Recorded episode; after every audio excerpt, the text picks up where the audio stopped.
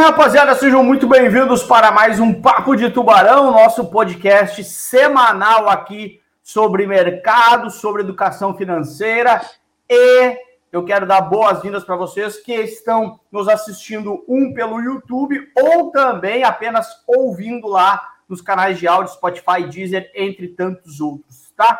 Quero lembrar também que toda terça-feira a gente disponibiliza este vídeo no nosso canal do YouTube e na quarta-feira em áudio nesses canais uh, uh, de áudio. Muito bem-vindo, Germano Silva, tudo bem contigo, meu parceiro? Bom dia, boa tarde, boa noite, tudo tranquilo? Fala galera, bom dia, boa tarde, boa noite. Hoje um dia muito especial. A gente vai debater um tema que eu tenho um apreço muito, muito grande que é o tema de comportamento, como é que essa nossa cabecinha aqui funciona pensando em dinheiro. Será que a gente é 100% racional nas decisões? E não teria ninguém melhor para trazer para debater esse tema que o meu amigo, professor, é, escritor, dá, dá para ficar 30, 30 minutos apresentando o homem aqui, professor Martim Iglesias. Boa noite, seja bem-vindo, professor. Deixa, deixa eu só Boa. interromper aqui, desculpa, Martim, deixa eu dar a descrição completa que eu me preparei para isso. É grande, é esse é grande. Homem, esse homem, ele é professor da FGV, aliás, onde já estudei, escritor, vice-presidente do Conselho Consultivo de Educação para Investidores da Ambima, especialista líder de investimentos do Itaú e apaixonados por carro, futebol, o cara tem quatro times que ele torce e fotografia. Professor, antes de mais nada, muito obrigado pelo seu tempo, obrigado por aceitar o convite. Tem, é tudo isso aí, eu tenho mais coisas ainda por trás desse, do Martim. Seja bem-vindo, professor. Eu faço drinks bem, tá? Minha caipirinha é boa, tá? mas Sensacional. Não, mas deixa eu só me defender um pouco. A história dos quatro times é porque eu não nasci aqui e morei em alguns outros países, e na, quando criança, principalmente, e aí eu fui ganhando times ao longo do tempo, né? Eu demorei um tempo para perceber que eu era corintiano, ainda não tinha descoberto a minha vocação oficial, que é ser corintiano, né? Mas eu já era desde o nascimento. É o time que eu mais torço hoje. Os outros, de fato, estão um pouquinho mais de lado. Então, já que você tratou esse assunto, ou, ou, colocou um pouco mais de detalhe, quais são os times? Vamos falar que eu gosto de futebol, né, Germano? Germano tá louco para falar de finanças lá. Deixa esse papo chato para depois. Quais são os times? Vamos, vamos, vamos. Bom, é, primeiro, é, é, eu sou filho de catalães, né? Meu pai, meu pai é nascido em Barcelona, então, como todo descendente de catalão, entende, tem um exército, né? Nós temos um exército, os catalães, filhos de catalães têm um exército. Esse exército é o Barça, é o time de futebol do qual eu sou fã algumas décadas muito antes do time ser uma potência mundial. Era uma, um time regionalmente importante, mas não era a potência mundial que se tornou depois, tá? É, eu nasci no Chile, né? E aí no Chile, como filho de espanhóis, tem um time da colônia espanhola lá que é a União Espanhola, né? Então, esse é meu time. Não dá muitas alegrias, né? Mas é que, na verdade, até dá. É que a gente pede pouco da União Espanhola, né? Então, de vez em quando ganhou um jogo. Semana passada, não, domingo ganhou do Colo-Colo. Essas são as festas que a gente tem por lá, né? Ganhar um jogo. É diferente quando o time é pequeno.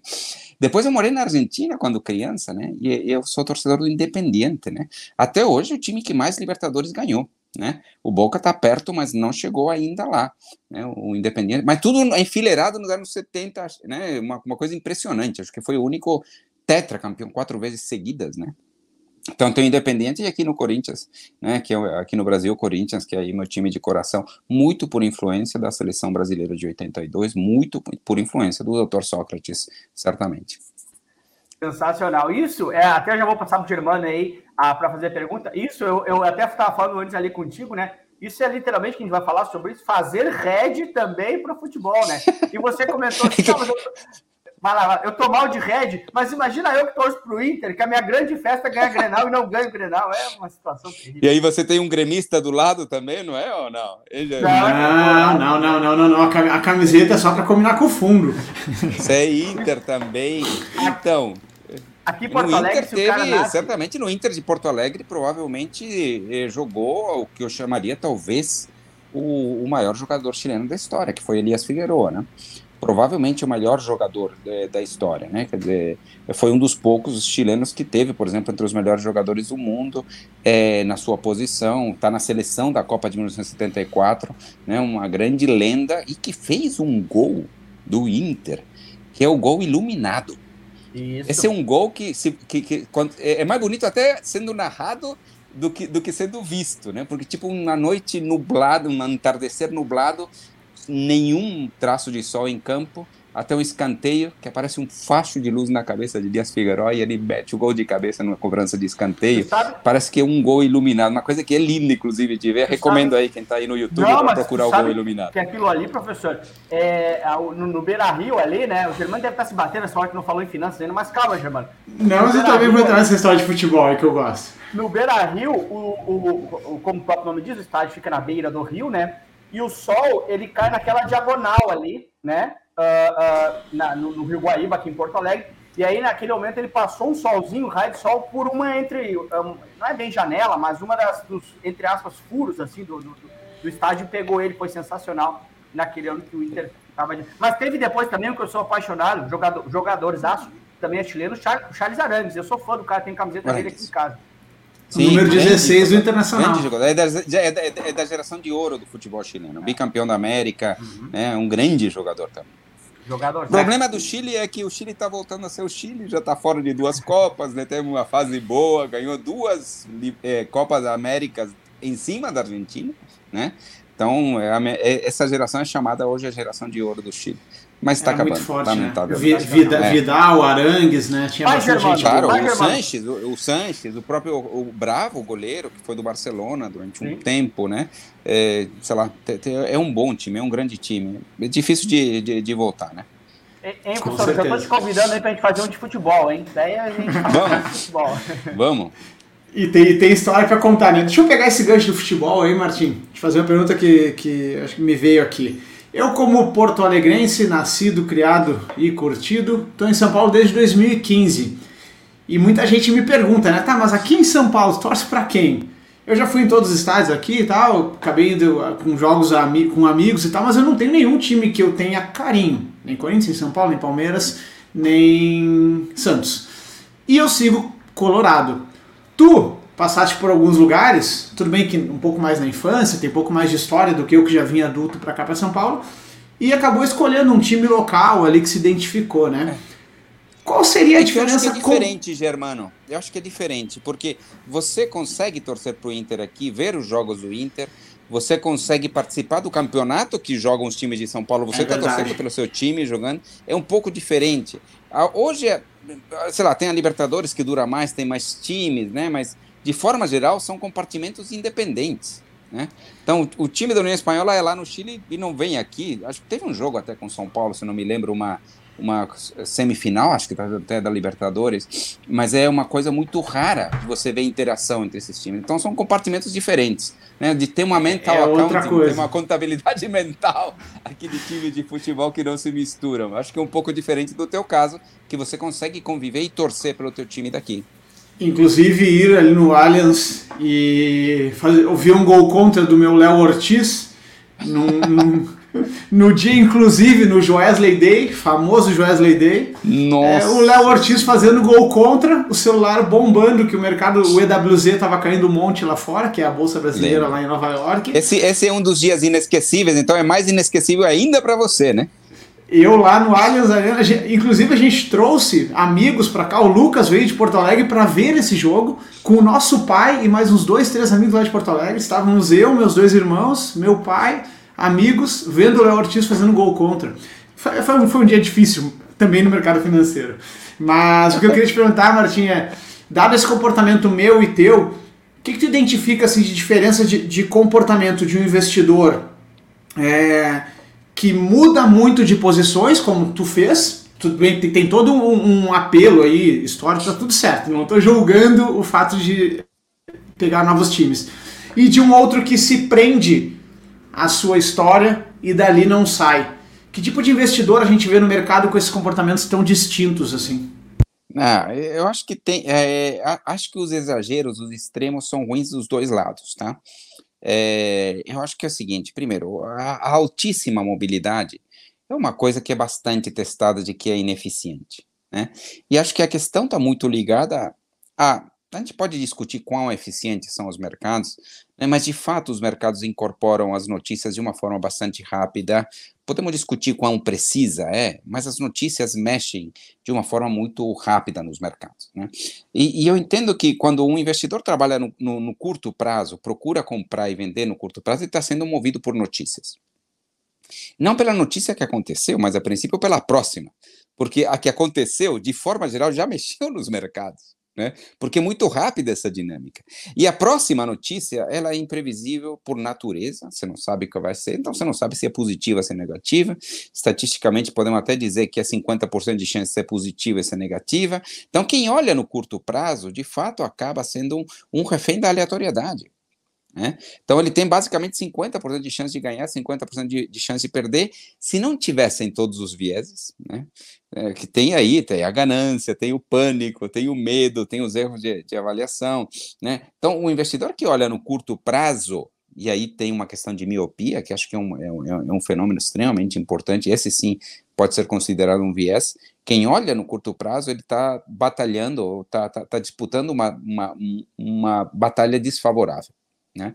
ele não será ganhador eh, no longo prazo. Portanto, não é uma boa estratégia. Uma boa estratégia, para mim, é medida pelo, pela capacidade que ela tem de se sustentar no longo prazo. Né? E é muito difícil encontrar grandes ganhadores que tradam no curto prazo. Essa, essa, essa, é a minha visão, pelo menos é a minha filosofia de investimento. Né? Então, ao ser refém da miopia, o sujeito acaba ficando refém da aleatoriedade. Né? Já quem é, tem uma visão um pouco mais de longo prazo, no meu, no meu entender, tem uma vantagem, que é que os ativos que têm risco, eles têm prêmios pelo risco. Esse risco aparece no longo prazo. Né? Ativos que têm risco vão ser precificados de forma que esse risco seja entregue no longo prazo.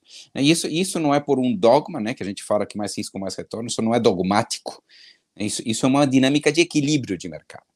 Né? Porque se, se dois ativos é, rendem o mesmo e um tem risco e outro não tem risco, aquele que tem risco vai ser preterido, ou seja, as pessoas não vão querer, vão vender, vão comprar o outro, e na hora em que compram um, vendem o outro, este que tem risco fica descontado e vai gerar retornos superiores no futuro. Então, essa, essa questão da crença do risco-retorno não é uma crença, não é um amém, né? É, na verdade, uma dinâmica pura de equilíbrio de mercado, né? Então, quando a gente investe olhando no longo prazo, a gente se apropria desses ganhos de longo prazo. Portanto, é, um, é, é uma batalha num, um que passa a ser um terreno favorável né? ou seja, você tem chances de ganhar. Né? As ações vão entregar o Equity Risk Premium. Né? As, as, as, as NTNSB, os Tesouro IPCA, vai entregar um juro real de 5,5% ao ano. Vai entregar. Tipo, no curto prazo, não, é volatilidade. No longo prazo, ele vai entregar. Ou seja, os ativos vão te entregar aquilo que, que devem entregar. Então, a questão para mim é quebrar o efeito da miopia. A miopia é esse viés. Né? Que que é, que, como é que a gente pode definir a miopia? Né? A, miopia é o seguinte: é o fato de que os investidores olham no curto prazo, mesmo quando têm objetivos de investimento de longo prazo. Então a gente poderia separar é, os horizontes de tempo em dois, né? É o horizonte do investimento, que é o prazo no qual você pretende usar esse dinheiro, e o horizonte de avaliação. Quando essas duas coisas destoam muito, há um problema aqui. Né? Porque, né, então, se você toma riscos é, é, suficientes para um horizonte longo, mas avalia no curto prazo, você vai sofrer do fenômeno da aversão à perda. Né, porque, com grande frequência, aqueles investimentos vão apresentar rentabilidade negativa. E essa rentabilidade negativa pesa o dobro, segundo o nosso amigo Kahneman, 2,25. Então, você vai sofrer demais. Né?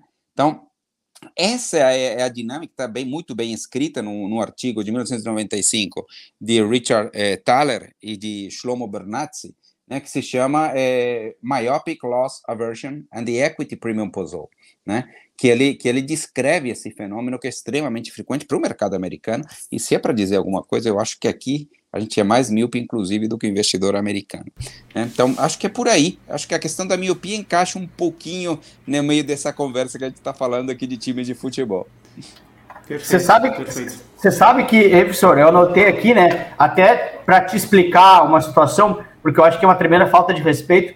Sempre que eu tiver de cabeça baixa, que eu estou escrevendo muita coisa aqui, tá? Porque eu sou do tempo, ah. Sou do tempo, né? Então, o senhor me vê aí de cabeça baixa, que eu estou anotando algumas coisas para não ficar te interrompendo toda hora. Uh, Não, tá bom. Mas é, é, o que eu estou aprendendo aqui. Mas sabe o que eu notei? Eu estou é na mesma aqui, ó, né? caderninho neles. É, é, porque senão o cara tá falando lá e me olha de cabeça baixa e diz, pô, o Lucas não tá prestando atenção, não. Diz, pô, pelo contrário, prestando muita atenção, mas não quero te interromper. Sabe o que eu notei aqui? É, é, pra, só para a gente formalizar, eu gosto né, de dar uns, umas guidelines assim, interessantes, que é, você falou assim, poxa, o, o, a, o teu horizonte de utilização do recurso ela não pode ser diferente do horizonte de avaliação, né? Ou tão diferente.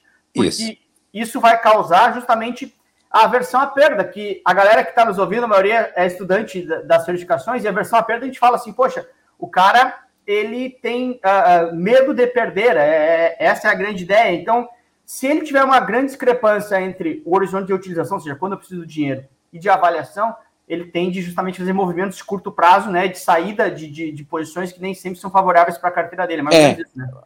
Podem haver duas coisas. Uma é essa que você falou, dele acabar saindo nos momentos errados por causa do sofrimento. E o segundo é acabar assumindo menos risco, exatamente pelo medo de, desse tipo de ativo. E aí ele acaba tendo rentabilidades menores no longo prazo porque não se apropria dos prêmios de risco. Né? Então, os dois fenômenos podem acontecer. Da primeira vez ou das primeiras vezes, ele de fato perder e talvez num futuro se sentir machucado e não querer entrar nesse, no, no mercado de risco.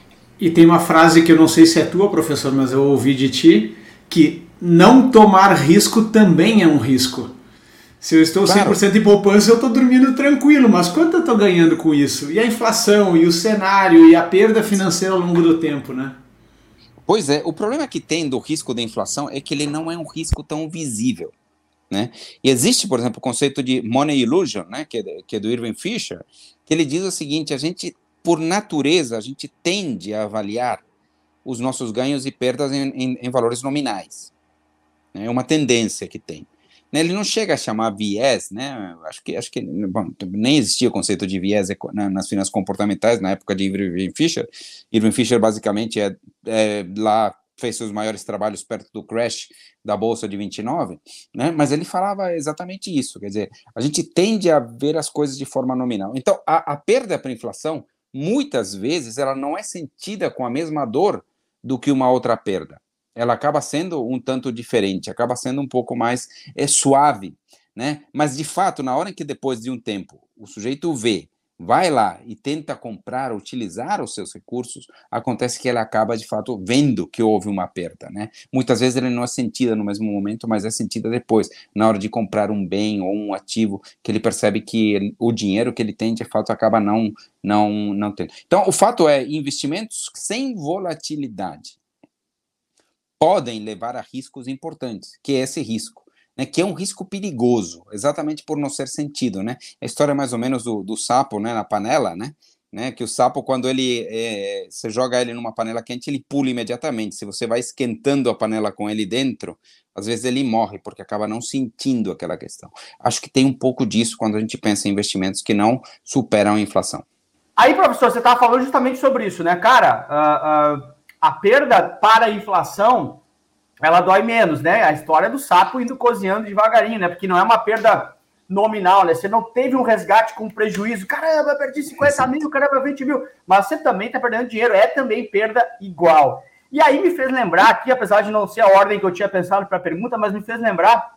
Uh, eu já fui personalité também, né? Gerente de, de relacionamento personalité lá atrás. E eu lembro que lá minha carteira tinha um, uma galera um pouco mais de idade, assim, e eu costumava chamar que tinha alguns clientes os viúvos do 1%, né? Uh, aquela, naquele tempo lá tinha já Selic abaixo de dois dígitos e tal, agora está um pouco acima, enfim, mas em, a ideia é que os caras falam, nossa, mas isso não rende mais 1% ao mês? E eu explicava para os caras que quando a gente tinha, que assim, não tem almoço grátis, né? Então, assim, se lá atrás a gente tinha 1% ao mês, sei lá, quase 13, 15 ao, ao ano, muito mais que isso, né? Uh, é porque a gente também tinha uma inflação bastante mais alta. O teu ganho real ele nunca foi muito diferente uh, uh, de, exceto agora, a pandemia, uma, uma, um período de inflação totalmente uhum. anormal, mas o teu ganho real ele vai sempre mais ou menos andar ajustado, porque é justamente isso que explicou ali antes.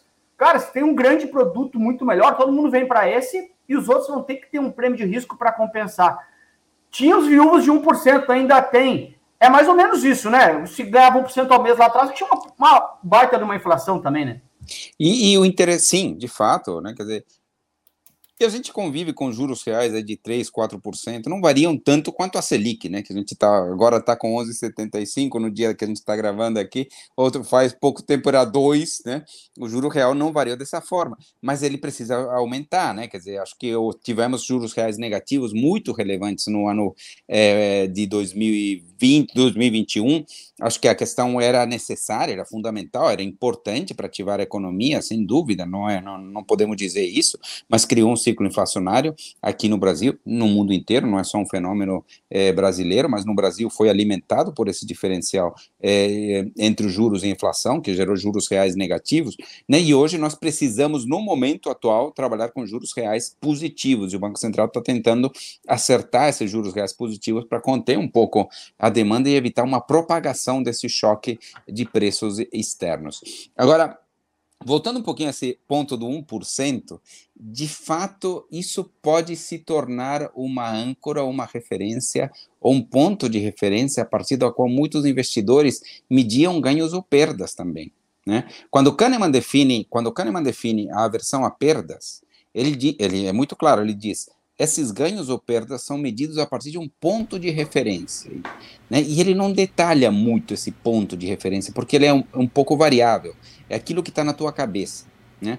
Às vezes alguém que vai receber um dinheiro, sei lá, vai ser um ganho, mas tem um número na mente, se ele receber um pouco menos do que aquilo, ele pode se sentir como uma perda, mesmo sendo um ganho, né? Então, é, e, ele, e, esse, e essa ponto de referência é difícil de determiná-la, porque não é único, pode variar de pessoa para pessoa, pode variar de circunstância para circunstância, mas o 1% eu acredito que muitas pessoas tomaram como um ponto de referência. E o abaixo do 1% significava uma perda na cabeça ou no sentimento dele, né, a partir do qual ele mediu e colocava os 2,25, voltando de novo aqui para os 2,25 do Daniel Kahneman. Né, 2,25, lembrando, é, segundo Kahneman, quanto dói mais uma perda do que alegria que traz um ganho, né? Então, para um ganho, você ganhar, você tem um ganho, uma alegria de. Se você ganhar, tem uma, um ganho de um de alegria, de coeficiente de alegria. Se você perder a mesma quantidade, você tem uma perda de alegria, um ganho de tristeza de 2,25, né? Esse trabalho é até interessante, depois você vê como que foram feitos os testes, né? Tem um trabalho estatístico importante para chegar nesse número, né? O cara é bom também, né? O Kahneman é bom, né? Lembrando sabe... que ele é psicólogo, mas ele é matemático, tá? É, é um matemático e Nobel de Economia. Às vezes o pessoal esquece Olha. que ele é matemático. Mas se a gente for, se a ah. gente for ver, tem bastante, uh, de, de, um tempo mais recente para cá, é, bastante estudo e também alguns, uh, no, uh, os últimos, o cara ganhou o prêmio Nobel, tem bastante gente de psicologia e finanças, né? Que é uma parada justamente para o cara caras quebraram um pouco aquele conceito de que, a gente falou um pouquinho lá nisso, de que o mercado é 100% eficiente barra racional, né? Acho que é um pouquinho disso, né? Mas você sabe que isso não foi sempre assim, tá? Eu acho que teve toda uma, toda uma lógica da racionalização econômica e da modelagem quantitativa matemática da economia, que foi uma vertente importante nos anos 50, anos 60, 70, vem até hoje, né? É, mas a gente pode pensar até antes disso, né? Quer dizer, o primeiro que falou, sabe quem foi o primeiro que falou sobre coisas de comportamento? Pelo menos que está registrado em algum trabalho muito relevante, foi Adam Smith, né? É, então, Adam Smith é, tem dois livros centrais dele, né? O Adam Smith também é interessante, porque ele era professor de economia na Universidade de Glasgow e era também o titular da cadeira de ética né, dava duas matérias, né? E em economia ele cria, acho que a obra, basicamente uma obra, obra basilar do capitalismo, que é a riqueza das nações, né? Mas ele cria um, um, um texto muito interessante que era até mais utilizado é, para, para na, na cadeira de ética que ele dava, que é a teoria dos sentimentos morais né, esse livro, Teoria dos Sentimentos Morais. Na teoria dos sentimentos morais, ele explora diversas coisas que poderiam ser chamadas vieses, de coisas e comportamentos não irracionais, como o altruísmo nas decisões. Né? Engraçado você pensar em, em, Smith falando de altruísmo, né? Não combina, Porque, de fato, né? se você for para resumir a riqueza das nações, é um pouco sobre como cada um fazendo o melhor para si chega num benefício coletivo. É mais ou menos isso. Se for para resumir numa frase, a riqueza das nações é isso. Né? E aí ele, no, na teoria dos sentimentos morais, ele fala muito sobre altruísmo. É, é bem interessante até. E, mas concordo com você que houve toda uma fase da economia, longa até, né? onde a, matematização, o homo econômicos, a teoria de eficiência do mercado ditou toda a lógica do comportamento e todos os estudos, né? E todos queriam estar nessa, nessa, nessa né? os bons, as grandes cabeças queriam trabalhar com essa lógica. Eles queriam pesquisar e entender, e por isso que você teve uma safra de coisas, e que eu não culpo também, porque gerou grandes avanços, tá? É, gerou muitos avanços, muitas conclusões importantes, mas obviamente não são conclusões absolutas e definitivas. Para ver novos avanços, foi necessário quebrar essa dinâmica da racionalidade, para gerar novos avanços. Né? Eu me lembro de um livro é, sobre física, que eu tinha, sei lá, quando eu tinha 20 anos, uma história da física, né?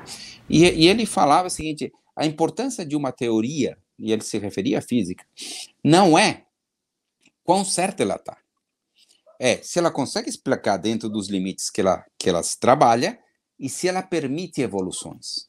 Boas teorias permitem evoluções, permitem serem questionadas, aprimoradas e geram novas boas teorias, né? Teoria errada, por exemplo, podemos dizer que é toda a teoria da gravitação universal, que ela está errada, é, mas funciona dentro de um contexto de baixas velocidades, mas permitiu evoluções fantásticas em diversos e trouxe a própria semente, por exemplo, da teoria da relatividade, né? Então, eu diria que eu não sou contrário a, a, a toda a teoria de eficiência de mercado, toda a teoria da racionalidade, porque ela permite muitas coisas. Inclusive, muito do que a gente pensa nas teorias das carteiras, a gente tem que levar, teoria do portfólio, a gente precisa colher daquilo.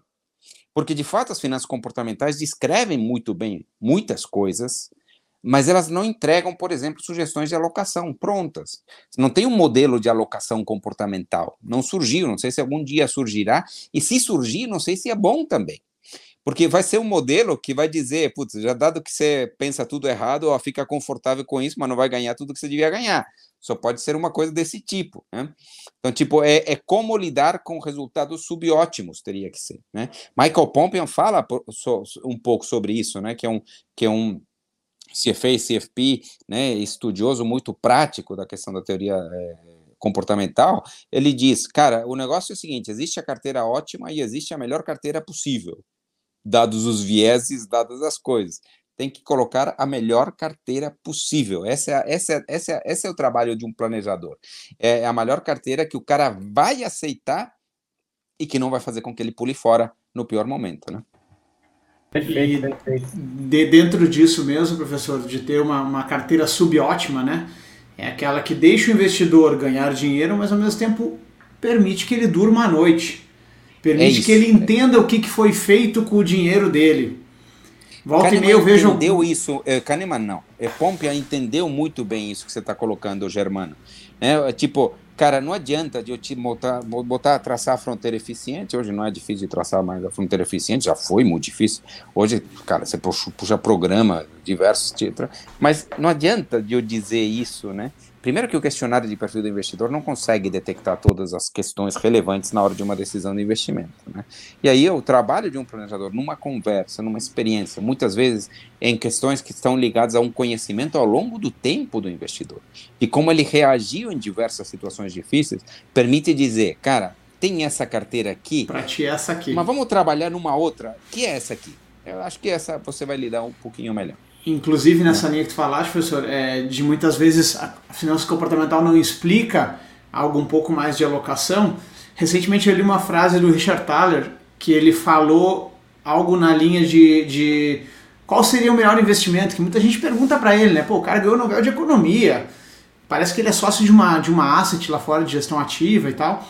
Aí os caras perguntam para ele qual é o melhor investimento e ele fala o mais diversificado possível que tenha bastante carrego em ações, porque lá, lá é, é, é equity o tempo todo, uhum. né?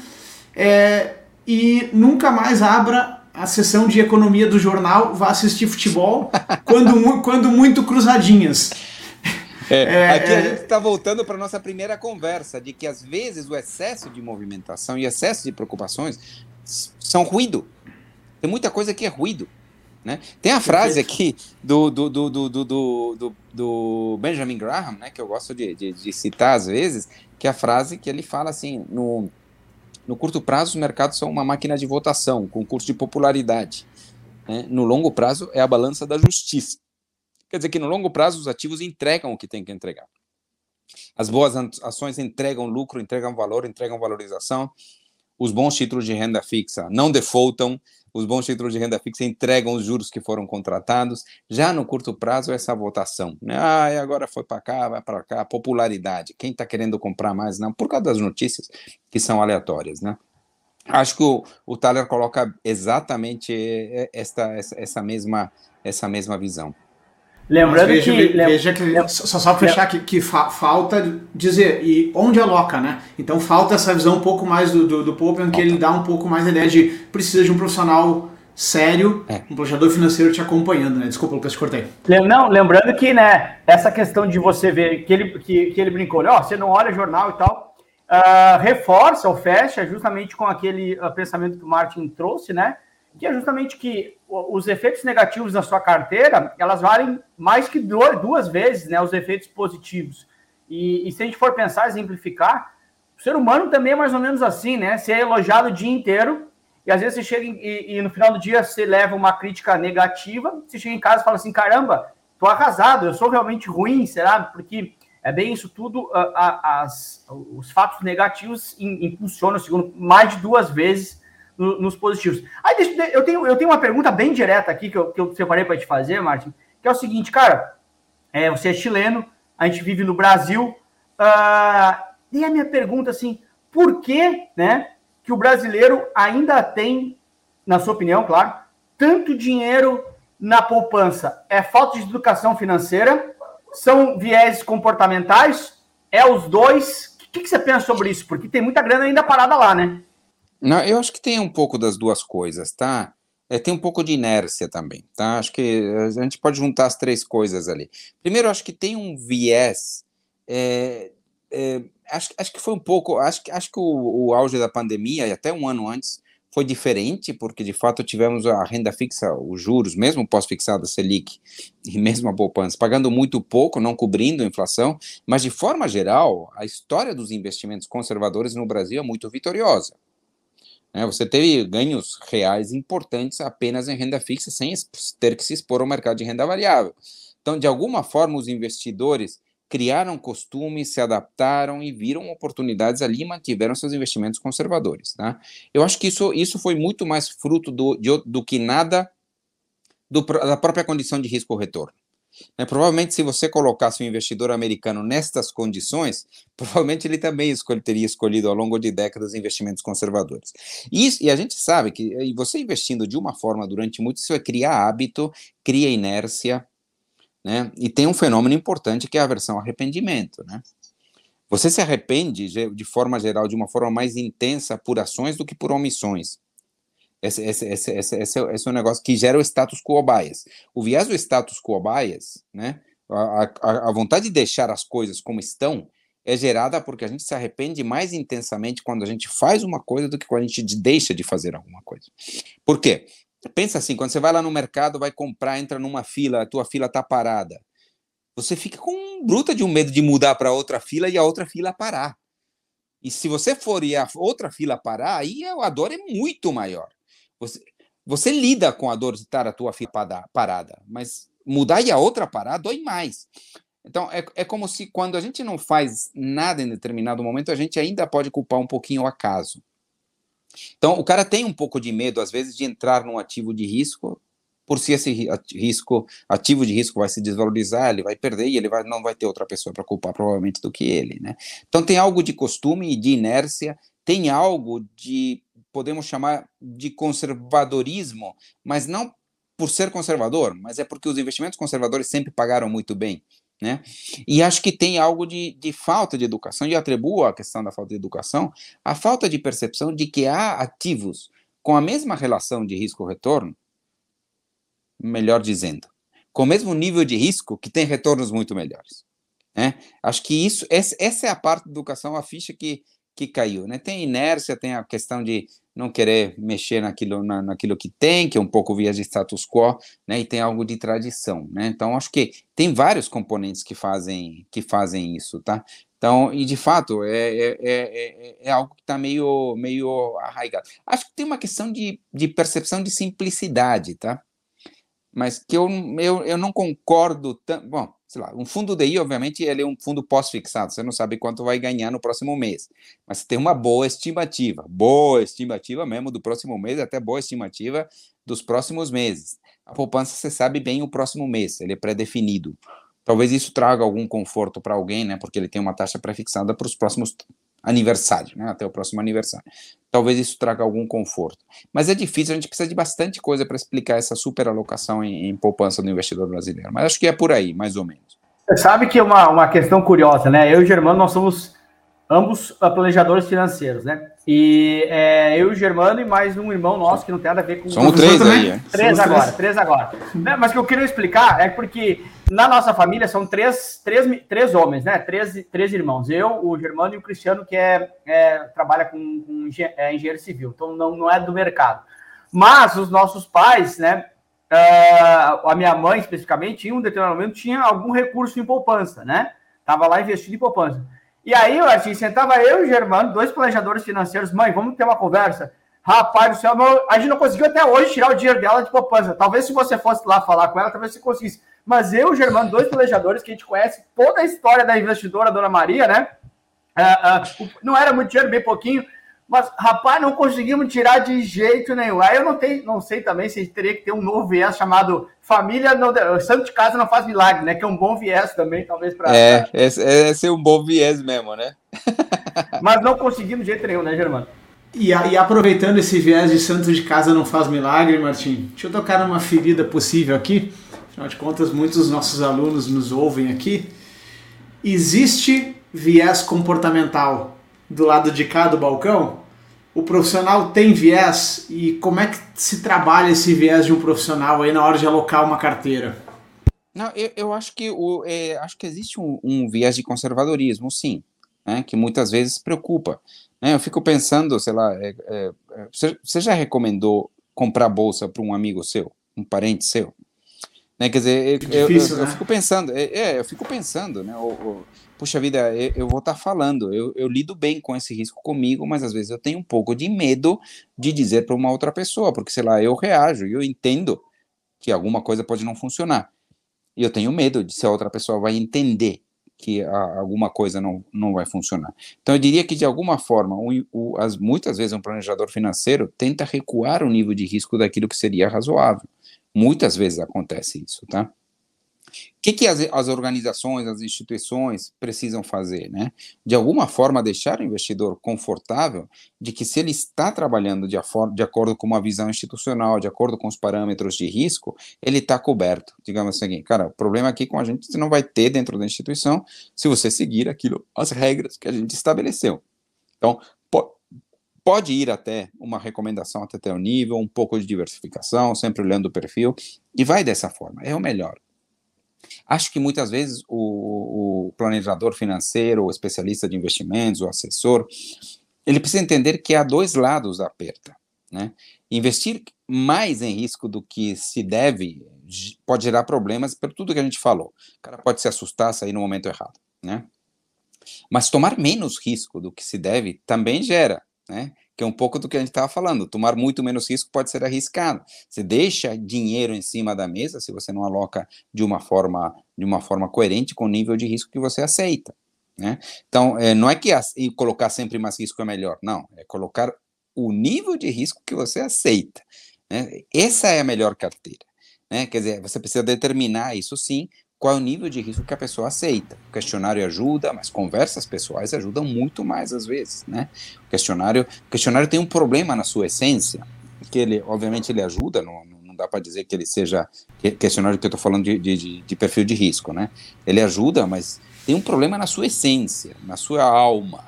Que o problema é o seguinte: as perguntas são respondidas com córtex pré-frontal, com o lado racional do cérebro e as perdas são sentidas no sistema límbico, no cérebro reptiliano até, né? Quer dizer, ou seja, ou seja, não é quando ele responde, ele não responde com a parte que é ativada na hora em que ocorrem as perdas, né? É como se você pergunta para alguém como é que você reage se alguém te assalta com um revólver. Tipo, a pessoa vai responder, não, vou entregar, vou manter a calma, mas tá cheio de tá que não, porque, porque você não sabe a resposta. Quem vai tomar conta é o teu cérebro impulsivo, né?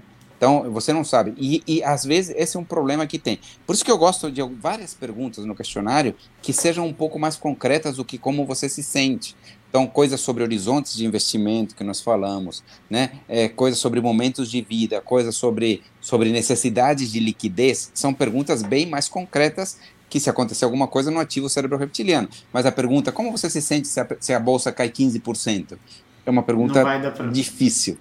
Você vai achar uma resposta, mas é muito provável, a não ser por coincidência, de que não seja como você vai se sentir se a bolsa caiu 15%.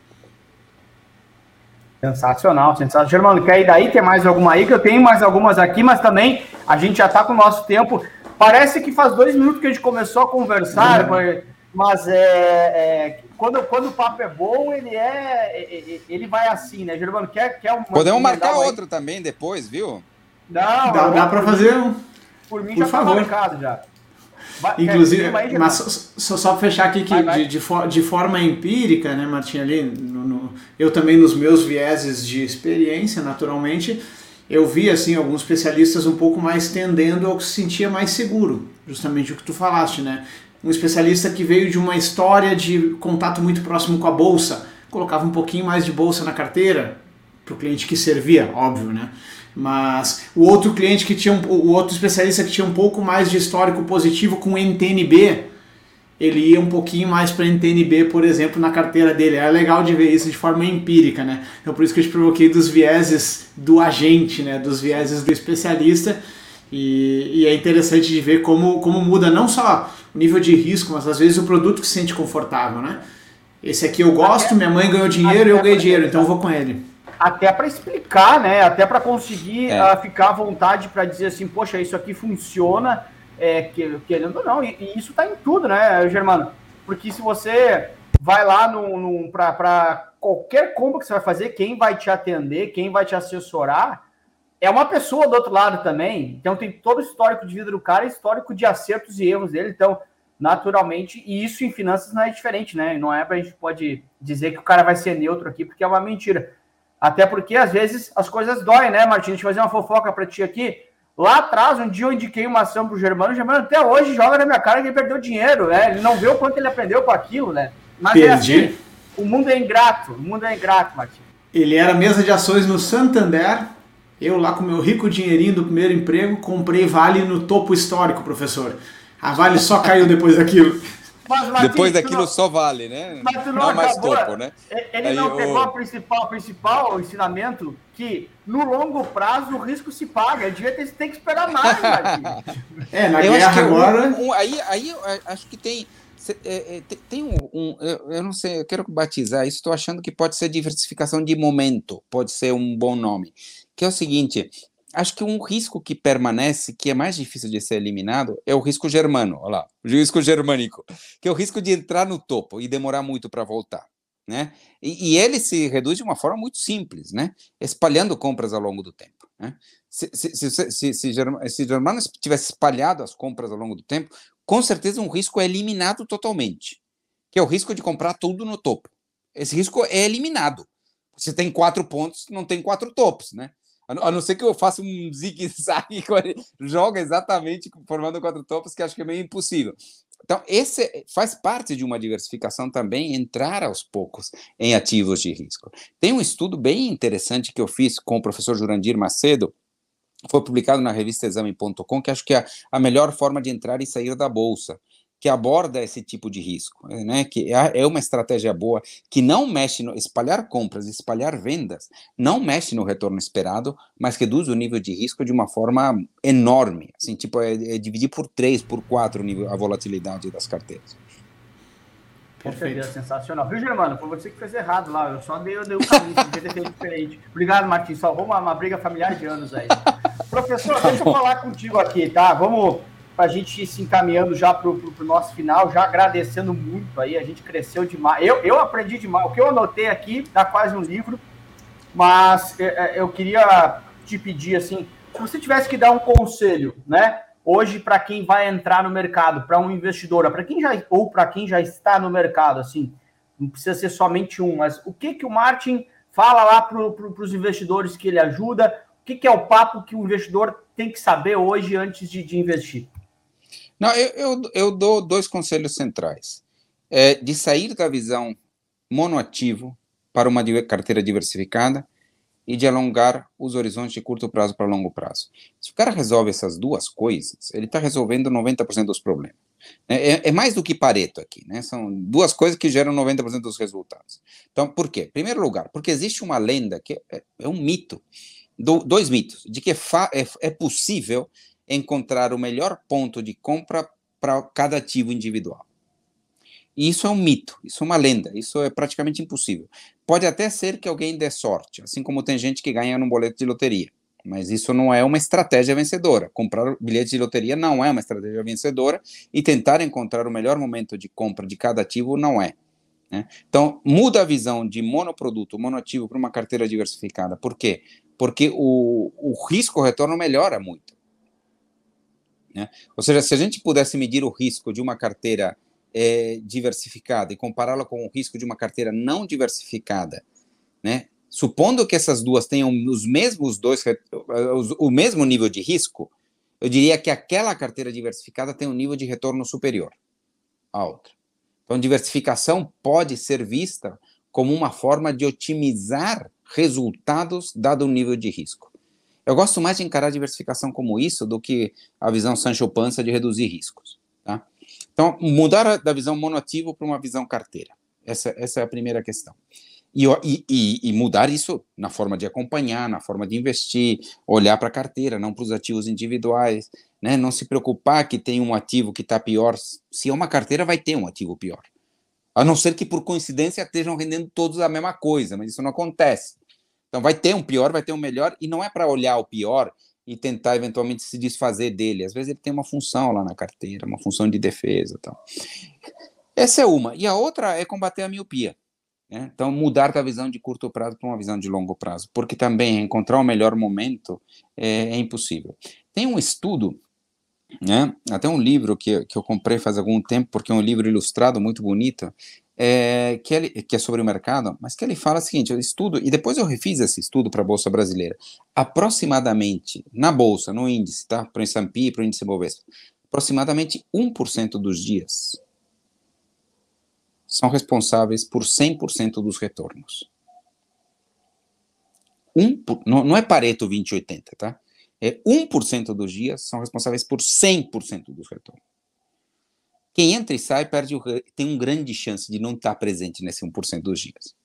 Então, tipo, tem que estar assim, alocado sempre em bolsa, em ativos de risco, de forma diversificada. Então, os meus dois conselhos são esses: é mudar da visão monoproduto para uma visão carteira e alongar os seus horizontes de avaliação. Com essas duas coisas, resolve, uma, resolve muitos dos problemas do investidor.